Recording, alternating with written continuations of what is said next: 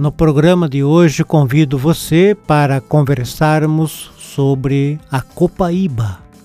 As espécies conhecidas popularmente como copaíba pertencem ao gênero Copaífera, que ocorre na África, nas Américas Central e do Sul e provavelmente na Ásia. A origem do nome parece ter vindo do tupi, Copaíba, que significa árvore de depósito ou que tem jazida, referindo-se ao óleo que possui no seu interior. A árvore de uma copaíba pode ultrapassar 20 metros de altura e são fornecedoras de madeira e óleo resina, dois produtos extraídos do seu tronco e explorados em níveis comercial e industrial. A madeira é utilizada na produção de compensados e o óleo resina é empregado na medicina popular como anti-inflamatório e antibactericida, sendo seu uso também conhecido como combustível na iluminação doméstica rudimentar.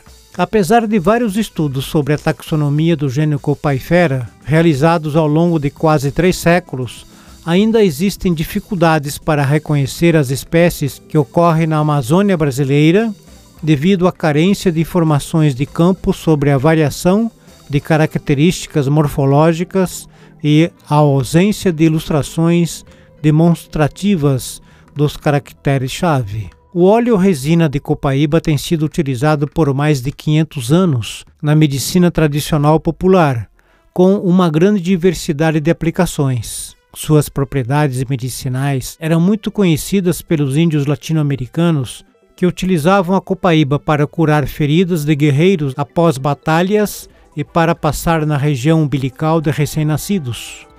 O óleo resina de copaíba é o mais poderoso antibiótico e anti-inflamatório natural conhecido no planeta. É considerado o óleo da vida.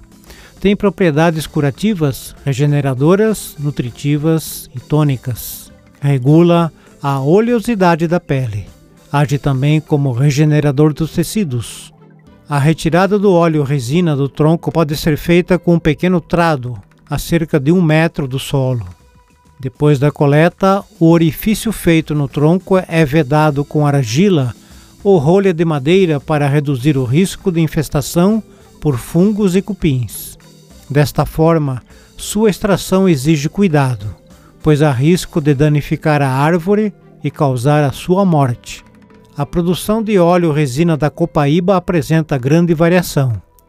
Provavelmente, a influência da estação do ano e do tipo de solo de características genéticas da planta e do diâmetro da árvore, sugerindo que o potencial econômico deste recurso é limitado, mesmo quando explorado seguindo um plano de manejo.